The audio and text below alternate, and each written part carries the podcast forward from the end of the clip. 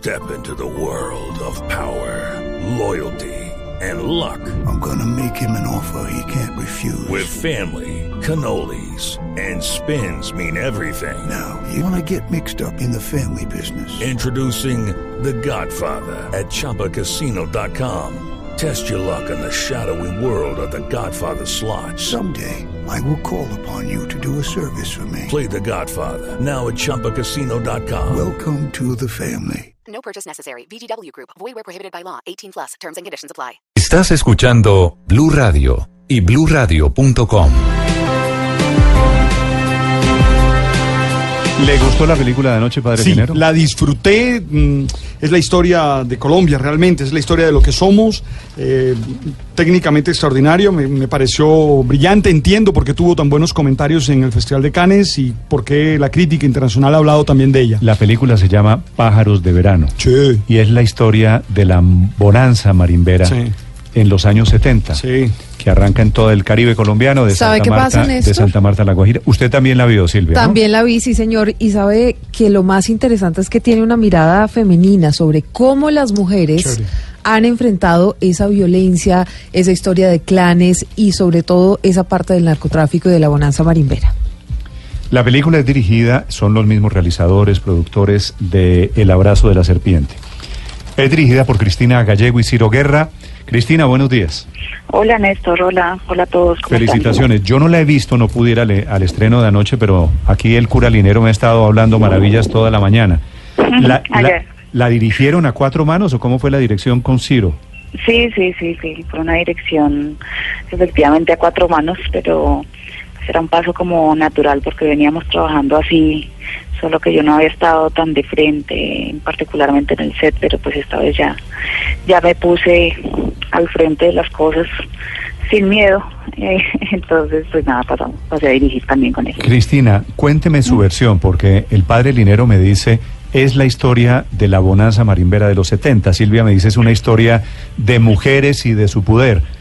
¿Cuál es su versión de, de, qué se trata la película? tiene muchas versiones, tiene tantas historias como historias se hagan en la cabeza. Para mí también es muchas historias, para mí es la historia de una familia, pero también es la historia de Colombia, metida en toda esta guerra de hermanos, ¿no? Y en esta, en esta guerra que nos ha destruido en medio del poder y de violencia y de las cosas que se salieron de, de las manos, obviamente visto desde la familia, pero desde la construcción y el pilar, pues que es el, el, el pilar de la madre, ¿no? Y el pilar femenino que quiere mantener unida a esta familia y, y, y entre este deseo y, y, el, y, la violencia y el capitalismo salvaje Sí. y, el poder, pues se corrompe internamente. Claro, pero Cristina, eh, pues corríjame usted porque pues tampoco tuve la oportunidad de ir anoche a, a la premier por esto de la madrugada, pero es una guerra dentro de los guayú, pero dentro de unas familias guayú que se agarran entre ellas por el tema de la de la marihuana. Sí, es una guerra entre, entre eh, o sea, entre una misma familia, ¿no? Entre una misma familia que se compone y, y se, se compone y se, y se degrada por poderes, ¿no? Entonces es una guerra entre hermanos, es una guerra entre clanes, es una guerra pues que lleva a la, a la destrucción, ¿no? A la falta, pues que pasa también cuando cuando ya no hay respeto por las tradiciones, no hay respeto por la palabra, no hay respeto por los acuerdos, Cristina. eh, pues gira alrededor de todo eso. Cristina, para mí de alguna manera está retratada allí la, la historia de Colombia también. Somos eso también. Sí, ¿Estás de acuerdo con esa afirmación? Sí, claro, claro, justamente pues eh, la queríamos contar de esta manera, o sea, en forma, pues de una forma épica, pero en una forma de tragedia, porque pues sentimos que es una metáfora de lo que el punto en el que estamos, ¿no? Un- además una un, un país rural, un país que vivía en medio del contrabando, una región que vivía en medio del contrabando y que vio llegar eh, la necesidad de, de los gringos, de suplir la necesidad de consumo de los gringos de, de un producto que desató una gran ola de violencia en el país. Cristina, precisamente le quería preguntar de eso. Esto sucedió en los años 70, es decir, hace más o menos ya 50 años. Eso comparado con lo que se puede ver hoy en La Guajira, ¿usted qué, qué ve de diferencia? Pues yo creo que uno, eh, pues yo no veo la película como, o sea, como eh, una referencia de cómo vemos la Guajira hoy. Yo siento que es lo que lo que pasó en ese momento eh, y lo que habría que ver, reflexionar sobre la película es cuál es ese espíritu eh, traqueto con el que crecimos, ¿no? Y que transformó el país, ¿no? Y que lo transformó a partir de la necesidad del dinero fácil y la necesidad del abuso del poder y la necesidad de la imposición eh, de las ideas y de la de, la, falta de, respeto sobre las tradiciones y sobre la palabra y sobre los acuerdos, ¿no? Creo que hay que verla sobre, o sea, como desde, el- desde el punto en el que estamos hoy.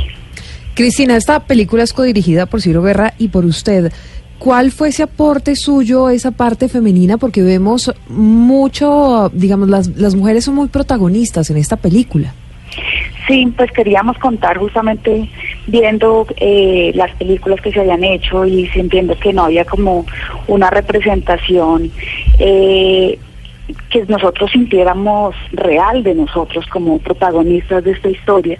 Eh, quisimos contar una historia desde la mirada femenina porque sentimos que, eh, pues que queríamos hacer una película de familia y una película de familia eh, para en, un- pilar que era un pilar matriarcal y en un pilar matrilineal y en un pilar en el que la familia es importante para la guardiana más importante de la familia es la mujer, ¿no? Y la madre en este caso. Y entonces sentir eh, la visión de ella y sentir su dolor y sentirla a ella también como protagonista y no como no solamente como víctima pero sino también como victimaria no Eh, en este y darle un poco la vuelta al género. Entonces o sea claramente eh, también hay una posición ahí eh, respecto a dónde están las mujeres en en toda esta historia de violencia no Claro. Cristina, Sí. de alguna manera también la película nos permite conocer la cultura guayú, sus dinámicas, sus rutinas, que seguramente son desconocidas en nuestro país. Sí, sí, justamente pudimos eh, contar esta, esta historia, esta película, a partir de poder entrar en la comunidad guayú. Eh, ellos nos abrieron sus puertas, eh, obviamente con, pues, con todo el recelo normal que siempre manejan hacia los alijunas, pero pudimos con, y pudimos contarlo desde sus tradiciones, desde sus códigos, que son códigos además que nosotros vemos que eh, se replican, o sea, son códigos de una sociedad tradicional, pero son los códigos de una sociedad capitalista, ¿no? Y son códigos que tienen que ver con todas las sociedades humanas. Sí. Entonces, pues ellos nos abrieron la puerta para contar esta historia y una cosa que sentimos con mucho agrado es que se sintieron muy bien retratados, o sea, sintieron que respetamos sus tradiciones, su cultura, eh, se ven, eh, digamos que eh, se despierta también como un gran sentimiento de dolor por todo lo que pasó, por toda la sangre que se derramó, por las masacres que hubo, por las grandes equivocaciones que tuvieron, eh, pero pues a la vez sienten que estos alijunas pudieron representar bien su cultura. Pues eh, espero ver la película este, este fin de semana. Quedo muy emocionado y muy interesado. Cristina, muchas gracias. Bueno, muchas gracias a ustedes, muchas gracias a, a los que estuvieron ayer, si los vimos allá.